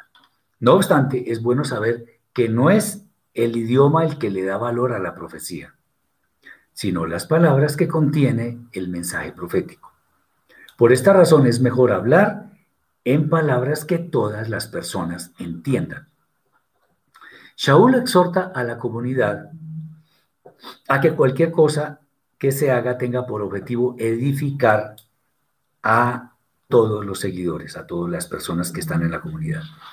Cuando haya palabra profética es mejor que no sean muchos los que las hablan, sino pocos, con la condición de que haya interpretación. Y si no la hay, es mejor que esas personas hablen para sí mismas o se callen, en lugar de hablar para toda la comunidad. Algo importante, atención con esto, es que la profecía debe ser juzgada. Eh, de manera que se verifique que las palabras que son dichas correspondan con el espíritu mismo de la escritura. No es porque una persona que se declare profeta le hemos de creer lo que él dice, como ya mi hermano eh, me sugirió que leyera el texto de Barín. Bien, ahora dice Shaul que las mujeres deben callar en las congregaciones. Pues no deben hablar, sino que deben estar sujetas a sus maridos. ¿Quiénes son los que pueden hablar? Teniendo en cuenta que la mujer tiene muchas labores en la familia, no se le debe imponer una más, o sea, la de la enseñanza en una congregación, y menos a los hombres. Eh, obviamente que pueden enseñar a las mujeres más jóvenes, a los hijos, etcétera, como ya está escrito en otras cartas. No es cuestión de acepción de personas para que nadie se sienta señalado, y mucho menos de machismo, que es lo que muchos eh, reclaman, sino que debe existir un orden. Shaul insiste en que debemos procurar recibir la palabra profética sin impedir que se hablen otros idiomas, con las, las condiciones que ya eh, con las perdón, con las consideraciones que ya se han transmitido a una comunidad. Y obviamente todo debe ser hecho en orden. Vamos a ver un capítulo, es el más largo de esta carta, pero tiene cosas muy interesantes. Ya lo vamos a ver. Vamos de una vez. Son 58 versículos. Bueno, vamos a ponerles atención porque no necesariamente lo que dicen todas las versiones es lo que realmente corresponde. Y ahora, hermanos, os confirmo de nuevo la promesa del mensaje de redención que os he predicado, el cual también recibisteis, en el cual también perseveráis, por el cual asimismo si os mantenéis aferrados a la palabra que os proclamé, sois salvos, si no creísteis en vano. Porque primeramente os he pasado la tradición oral que asimismo recibí, que Mashiach murió por nuestros pecados conforme a las escrituras, y fue sepultado y que resucitó al tercer día conforme a las escrituras, y que fue visto por Kefa y después por los doce. Después fue visto por más de 500 hermanos a la vez, de los cuales muchos viven aún y otros ya duermen. Después apareció a Jacob, después a todos los apóstoles y al último de todos, como un abortivo, me apareció a mí. Porque yo soy el más pequeño de los apóstoles, que no soy digno de, llamar, de ser llamado apóstol, porque perseguí a los, a los llamados de Elohim. Pero por la gracia de Elohim soy lo que soy. Y su gracia no me resultó infructuosa, al contrario, trabajé más que todos ellos. Pero no yo, sino la gracia de Elohim conmigo porque o sea yo o sean ellos, así predicamos y así creísteis. Pero si se predica que Mashiach fue resucitado entre los muertos, como dicen algunos entre vosotros, que no hay resurrección de los muertos. Porque si no hay resurrección de los muertos, tampoco Mashiach fue resucitado. Y si Mashiach no fue resucitado, entonces nuestra predicación no sirve para nada. Y de la misma manera, también vuestra fe es sin sustancia. Y peor aún, somos hallados falsos testigos de Elohim porque dimos solemne declaración de parte de Elohim que él resucitó a Mashiach, al cual no resucitó, si fuera cierto que los muertos no resucitan. Porque si los muertos no pueden ser resucitados, tampoco Mashiach fue resucitado.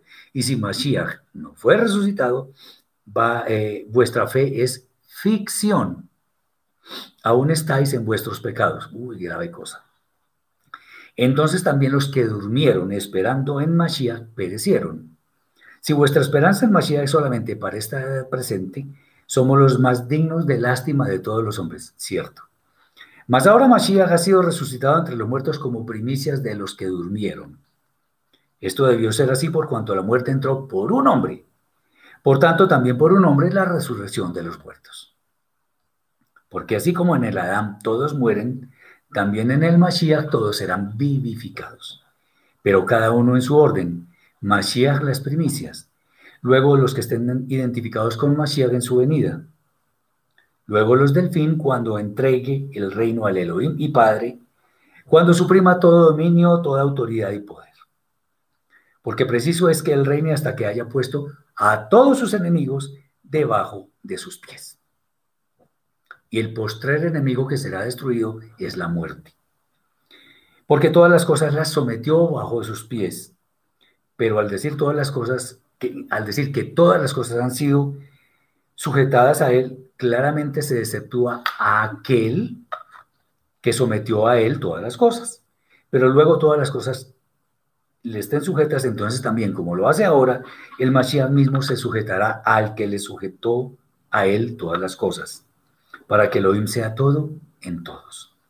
Si así no fuese, ¿qué harán los que hacen su purificación en agua, representando a los que murieron, a los que murieron sin poder hacerlo, si en ninguna manera los muertos resucitan?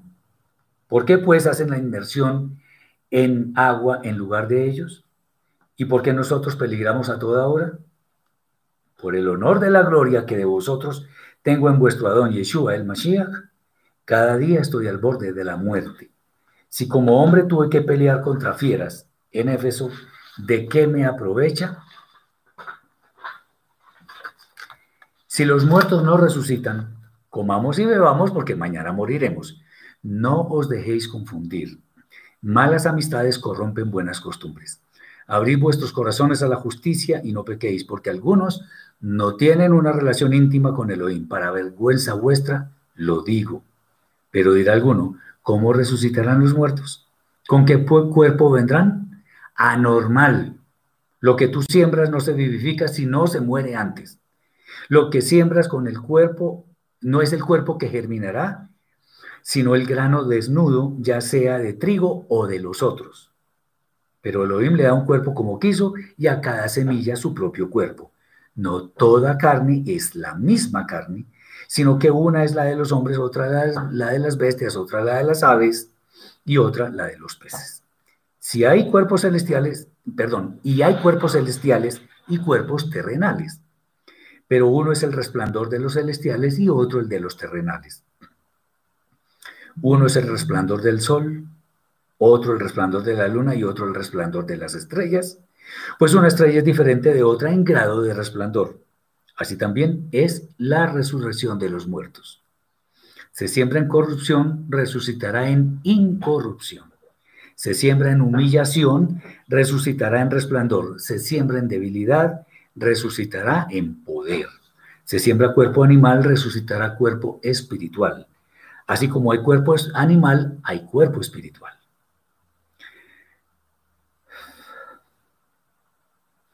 Por eso está escrito, fue hecho el primer hombre Adán, alma viviente, el postrer Adán, espíritu vivificante. Más lo espiritual no es primero, sino lo material, luego lo espiritual. El primer hombre extraído de la tierra, terrenal, el segundo hombre viene del cielo. ¿Cuál el terrenal? También los terrenales. ¿Y cuál el celestial? También los celestiales. Y así como reflejamos la imagen del terrenal, reflejaremos también la imagen del celestial. Pero esto digo, hermanos, que la carne y la sangre no pueden heredar el reino de Elohim, como la corrupción no hereda la incorrupción. Y aquí os digo un misterio, no todos dormiremos, pero todos seremos transformados en un momento, en un abrir y cerrar de ojos, al final shofar, porque se tocará el shofar y los muertos serán resucitados incorruptibles, y nosotros seremos transformados. Porque es necesario que esto corruptible se vista de incorrupción y esto mortal se vista de inmortalidad.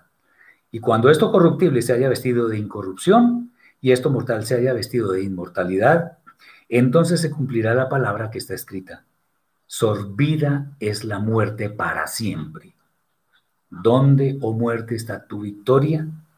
¿Dónde está, oh muerte, tu aguijón?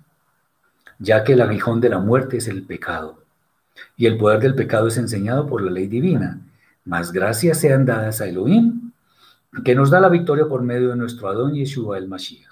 Así que, hermanos míos amados, estad firmes y perseverantes creciendo en la obra del Adón siempre, sabiendo que vuestro trabajo en el Adón no es en vano. Muy bien. Aquí una pregunta antes, Janet. Entonces, esa causa de la mala interpretación es lo que define como bautismo del espíritu de hablar en lenguas? Totalmente, eso no tiene nada que ver lo uno con lo otro, nada que ver. Bien. Shaul declara ahora que la promesa de la redención que él ha predicado es algo a lo que estemos, a lo que debemos estar aferrados. De manera que si en realidad la creemos verdaderamente, entonces somos salvos. Por supuesto, creer significa obedecer fielmente, que es la manera como, como demostramos que nuestra creencia es auténtica. Para que no haya duda de dónde proviene su mensaje, Rab Shaul enfatiza lo que recibió, que es lo mismo que recibieron o que vivieron mejor los Shaliachim antes de él. Mashiach murió por nuestros pecados intencionales, lo cual está escrito. También fue sepultado y resucitó al tercer día, siendo visto después por muchas personas, entre las cuales están sus discípulos. Con gran humildad, Shaul reconoce que al último que se le apareció el Mashiach fue a él, sin ningún derecho, pues anteriormente persiguió a todos los fieles de este camino. O sea, ¿qué fieles? No los gentiles, sino los judíos que habían reconocido a Yeshua como el Mesías prometido en las Escrituras. Y además lo seguían. A continuación hace un razonamiento en cuanto a la resurrección de los muertos, tomando como caso particular a Yeshua.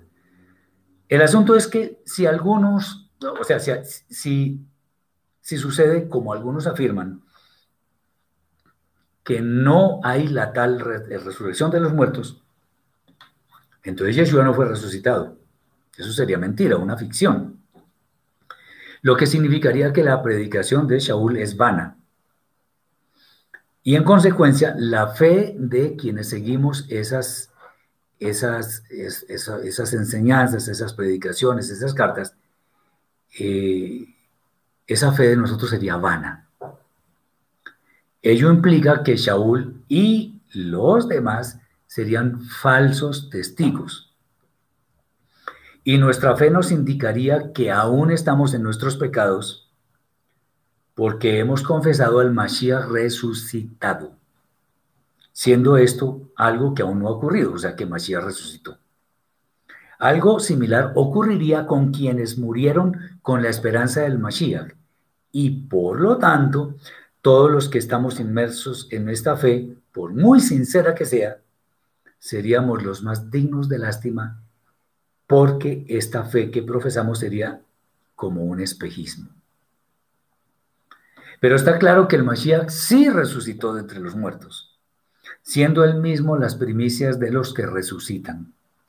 Shaul dice que esto corresponde con el hecho de que si por un hombre mm, todos mueren, también por un hombre existe la resurrección de los muertos.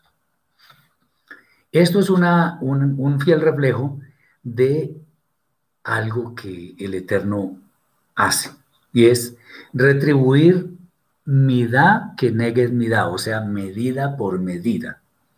Si por un hombre todos mueren, por un hombre todos han de vivir. Alfredo dice, la adoración al Eterno no es solo elevar un cántico he tenido varios opositores en esto, ¿me podrá ayudar? Claro que sí, mi hermano. La adoración al Eterno es no solamente alabarlo, es hacer su voluntad. Si yo obedezco fielmente lo que el Eterno me ordena hacer, estoy demostrando que Él tiene poder sobre mí, que tiene poder sobre todo, y que por ser Él el amo del universo, yo le obedezco para que Él tenga misericordia de mí, y de hecho la va a tener. Entonces, la adoración al Eterno no es solamente cánticos y en hebreo, y no, no, las buenas obras. Cuando yo le doy ropa al que está desnudo, comida al que está hambriento, estoy alabando al Eterno. ¿Por qué? Porque estoy diciendo con esto que lo que el Eterno dice en su palabra es cierto y por eso yo lo creo y en consecuencia le obedezco. Muy bien. Ahora, lo que viene enseguida, y les sugiero que pongan mucha atención, es el orden de cómo han de ser las resurrecciones. Esto ya lo dije en otros videos, pero bien vale la pena porque aquí se dice claramente cómo es el asunto. Y esto a propósito del tema de la resurrección del Mashiach. Lo primero que dice Rav Shaul, atención con esto. Yeshua el Mashiach es las primicias. Esto significa, ojo con esto que voy a decir, esto significa indefectiblemente que Yeshua es la primera persona que resucitó. Si no fuera, si, si no fuera la primera, no serían las primicias. Tan sencillo como eso. Es más, de hecho, hasta ahora es la única persona que ha resucitado. Nadie más. Ese, ese asunto, ese asunto que dicen que, que hubo personas en la Tanaj que resucitaron, pues no es cierto, porque aquí se está diciendo que Yeshua es las primicias. Entonces, ¿cómo es, cómo es eso? Por ejemplo, Lázaro, que Yeshua resucitó a Lázaro. No, no, no. Lo volvió a traer a la vida, lo revivió. Yo no sé si muchos de ustedes sepan cuál es el concepto de la catalepsia, en la cual hasta los signos vitales quedan suspendidos. Incluso en algunos casos las personas pueden oler mal. Bueno, Yeshua lo que hizo fue un milagro. En ese entonces no había procedimientos médicos como los de ahora. Fue un milagro que volviera a la vida. A Lázaro.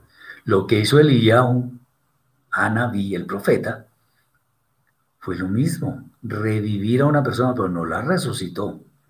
Practicaron un, por lo menos en el caso de Elías, Elías, porque Yeshua ni lo tocó a Lázaro. Elías hizo un proceso de resucitación, que es un, proceso, un, procedimiento médico. Rudimentario en ese entonces, pero un procedimiento médico. Milagroso porque no había elementos para hacer algo como lo que se hace ahora. Pero no resucitaron. ¿Por qué? Eh, en todos ellos hubo ese proceso de resucitación. Y me adelanto un poco. El, tema es que dice en, en la vida de que muchas personas salieron de los sepulcros. ¿Se acuerdan de eso? O sea que resucitaron. Lázaro resucitó. Si Lázaro hubiera resucitado, estaría vivo, con cuerpo incorruptible, lo acabamos de ver. ¿Qué dice la carta a los Hebreos capítulo 9, versículo 27? Está establecido para los hombres que mueran una sola vez y, de esto, y después de esto el juicio. Eso que dice que los, dice, muchos cuerpos de hombres santos se levantaron. Ahí no dice que resucitaron. ¿Dónde dice que resucitaron? ¿Cuál de ellos, como yo le he dicho a muchas personas, si Lázaro o esas personas que se levantaron de los sepulcros estuvieran vivas, yo ahorraría una, un, dinerito y me iría, me iría para Israel únicamente para verlos a ellos, para ver una persona resucitada en persona. No, no han resucitado. ¿Qué pasó con esas personas que se levantaron de los sepulcros? ¿Se vuelve a hablar de ellas? Nunca. Nunca se vuelve a hablar de ellas. Entonces eso es un suceso que hay que analizarlo con suficiente cuidado, pero ahí no hubo resurrección. Eso sí es claro. No hubo resurrección. Bien. Eh, esa es la primera resurrección, la de Yeshua, el Mashiach. La segunda, ¿cuál será?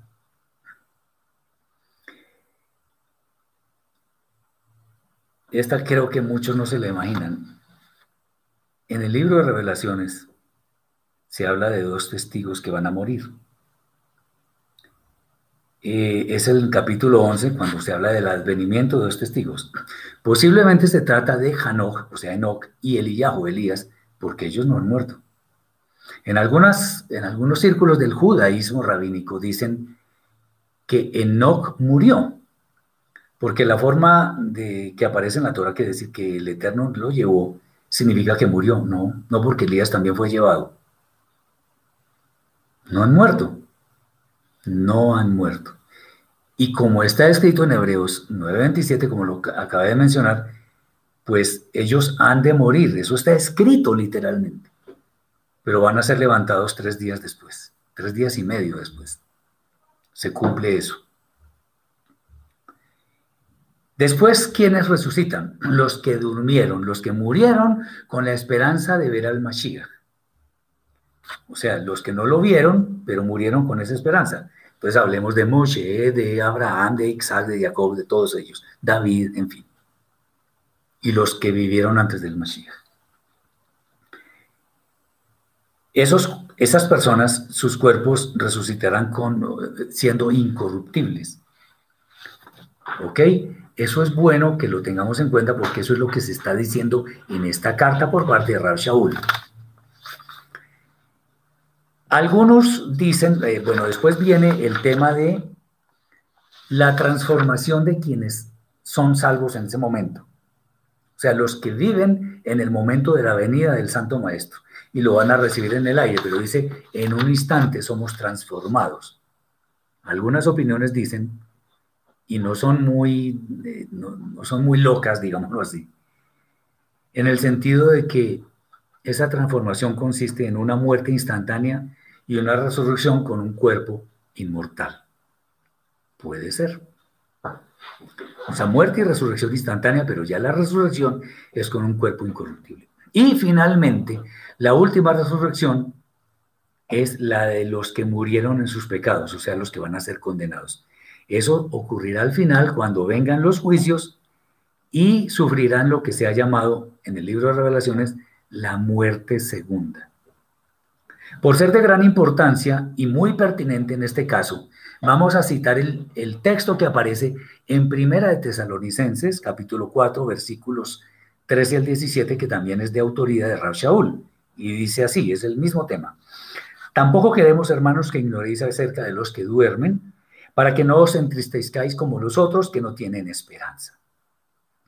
Porque si creemos que Yeshua murió y resucitó, así también traerá Elohim con Yeshua a los que durmieron con él. Por lo cual os decimos esto en palabra del Señor.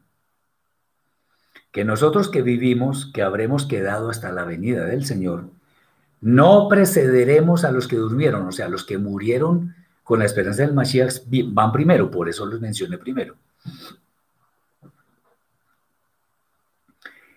Porque el Señor mismo con voz de mando, con voz de arcángel y con shofar de Elohim, descenderá del cielo.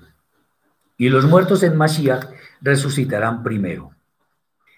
Luego nosotros los que vivimos, los que hayamos quedado, seremos levantados juntamente con ellos en las nubes para recibir al Señor en el aire y estaremos siempre con el Señor.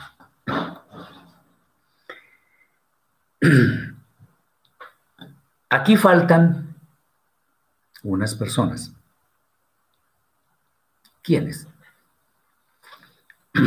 Los que negaron al Mashiach y estén vivos en el momento en que Él venga.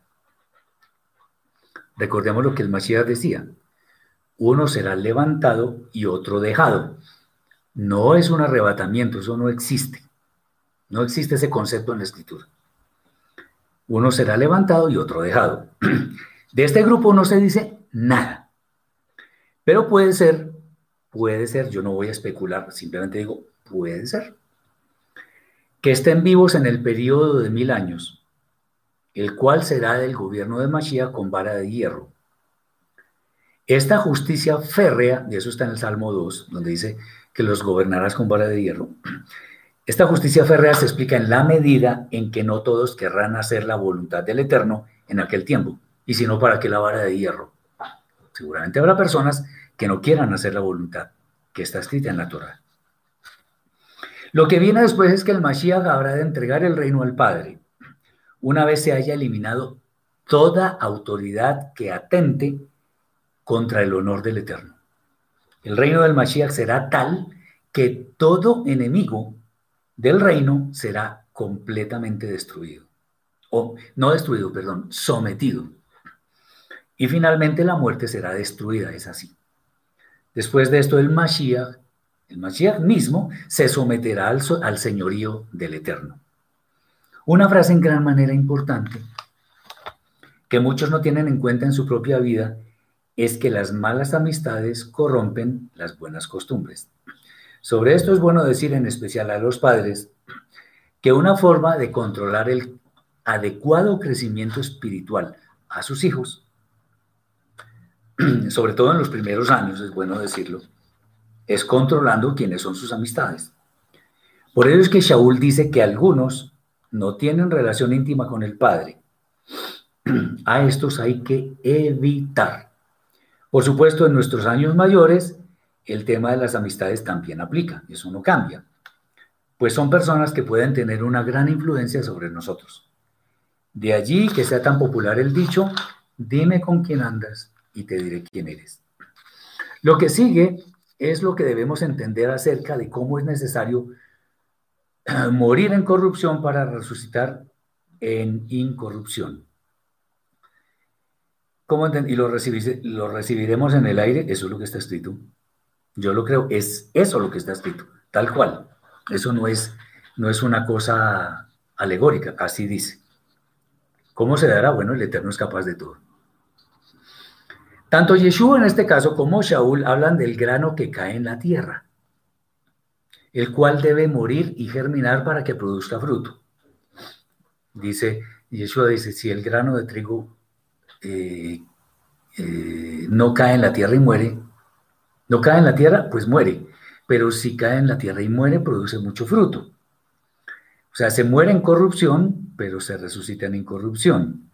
Se siembra o se muere en imperfección, pero se levanta en perfección. Lo más relevante para nosotros es que siempre, es que se siembre, perdón, cuerpo animal, pero se resucita cuerpo espiritual. ¿Recuerdan cuando Yeshua llegó donde estaban sus discípulos y ni siquiera tuvo que tocar a la puerta, sino que entró? Ok. Esto es lo que lleva a concluir que ciertamente Adán, como el primer hombre que sembró la corrupción, o, o mejor, como primer hombre fue el que sembró la corrupción. Pero apareció Yeshua resucitado, que es el que sembró incorrupción. El cuerpo carnal no es el que hereda el reino, sino el cuerpo espiritual. De manera similar a como la corrupción no hereda la incorrupción.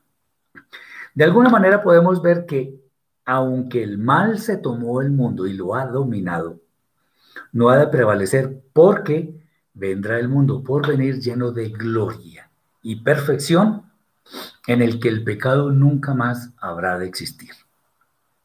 Ahora Shaul nos muestra lo que, habrá, lo que habría de escribir también en la primera carta a los tesalonicenses en el sentido de, cuando que, de que cuando ocurra el último toque del shofar, que está asociado con la, la fiesta de Yom quienes hayan muerto con esperanza del Mashiach resucitarán con cuerpos incorruptibles. Y quienes están vivos serán transformados. O sea, es, van a, ser transformados los cuerpos corruptibles en incorruptibles eh, para que puedan entrar a la vida eterna. El Eterno merece todo honor y gloria por todos estos regalos maravillosos que han de recibir los hijos de obediencia. Esto debe ser una gran motivación para estar firmes en nuestro camino sabiendo además que todo lo que hagamos en aras del reino no quedará sin recompensa. Es posible que existan actividades entre los hombres que nada reciban. No es así en el reino de Elohim, pues todo lo que hagamos por expandir las buenas nuevas de salvación en los términos que el Eterno estableció, sin duda recibirá un galardón. O sea, nuestro trabajo no va a ser en vano.